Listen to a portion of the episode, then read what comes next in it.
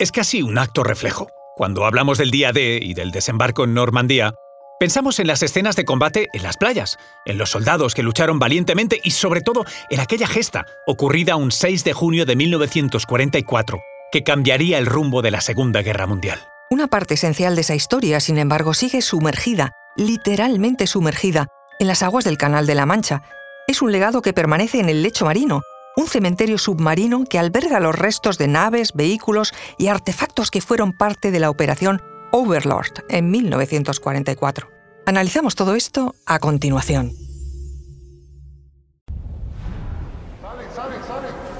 Conoce mejor al equipo que protege nuestras costas.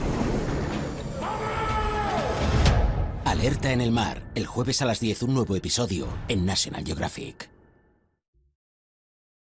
Soy María José Rubio, historiadora y escritora. Y yo soy Luis Quevedo, divulgador científico. Y esto es Despierta tu curiosidad, un podcast sobre historias insólitas de National Geographic. Y recuerda, descubre toda la historia de la batalla de Normandía en la serie Segunda Guerra Mundial, Secretos desde el Cielo. Estreno el 19 de septiembre a las 22 horas. El plan militar aliado para la invasión de Normandía fue una de las operaciones más grandes y complejas de la historia involucró a miles de embarcaciones, desde naves de desembarco hasta destructores y acorazados. Muchos de estos vehículos no regresaron a casa y fueron hundidos en el lugar por minas y artillería alemana. Quedaron en el fondo del mar como mudas pruebas de la operación.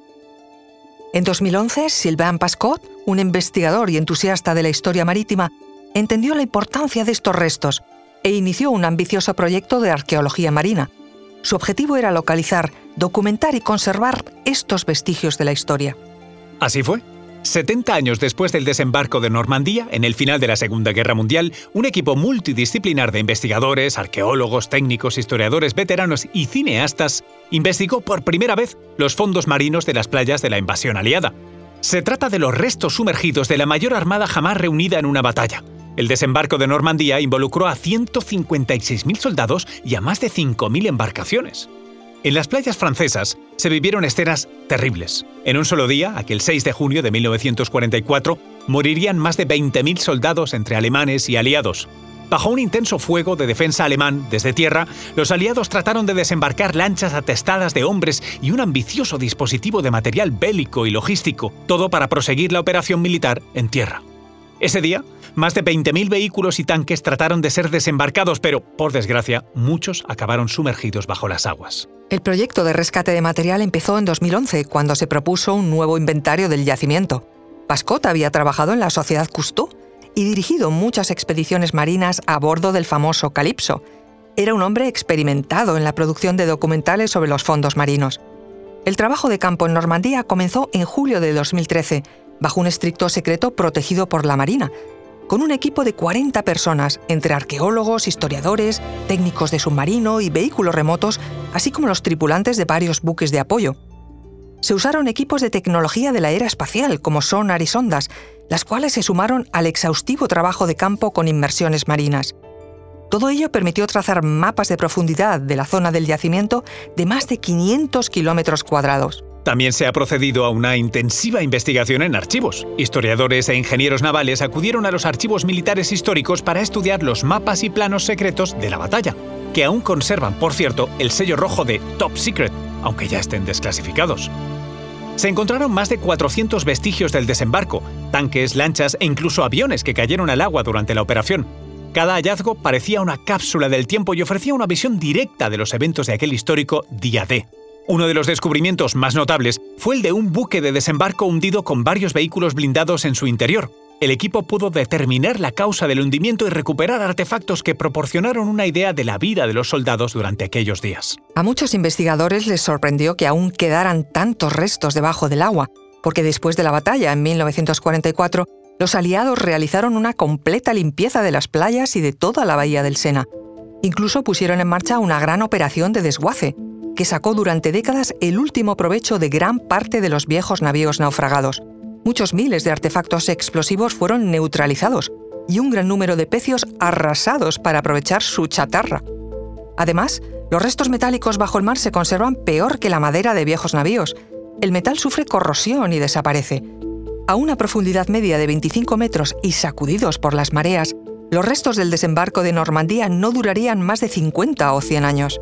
En 1994, coincidiendo con el cincuentenario del Día D, la Agencia Arqueológica Francesa exigió que terminara la explotación de chatarra y que se protegieran los yacimientos que aún quedaban. Así, entre 2000 y 2002, un equipo americano del Institute of National Archaeology investigó hasta 58 restos navales estadounidenses. En 2004, fueron los canadienses quienes se asomaron a la playa Juno, en la que habían luchado sus tropas, y filmaron un documental.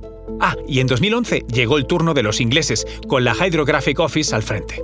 Y por fin, también en 2011, con toda la información obtenida, se pudo crear un modelo 3D del desembarco, también se han reconstruido las famosas lanchas de desembarco o barca Higgins en honor de su creador, Jackson Higgins, las que todos hemos visto en las películas.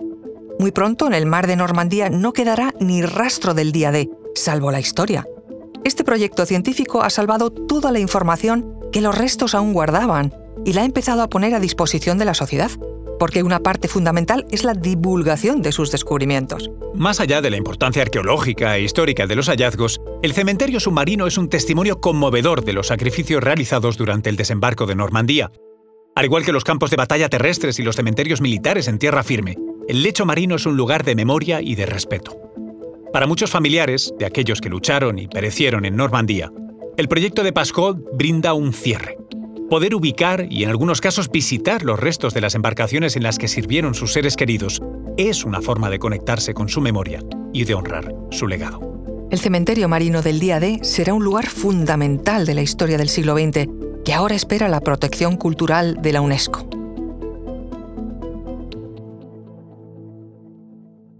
Descubre más historias sobre la Segunda Guerra Mundial en la serie Segunda Guerra Mundial, Secretos desde el Cielo, Estreno el 19 de septiembre a las 22 horas en National Geographic.